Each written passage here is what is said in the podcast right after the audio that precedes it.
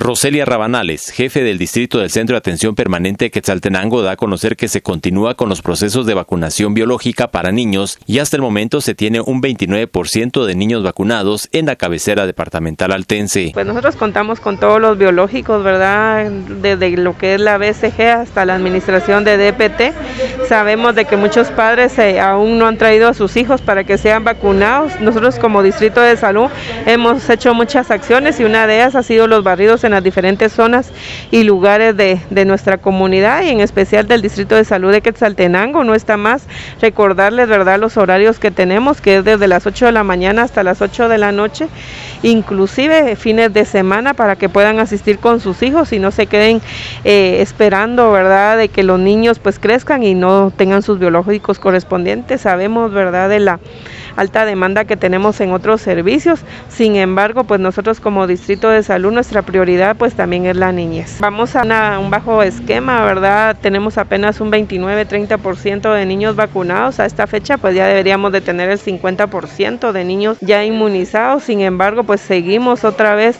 insistiéndole a la población que tiene niños que por favor se tome el tiempo para poderlos traer a los diferentes puestos de vacunación y así administrarle su biológico correspondiente.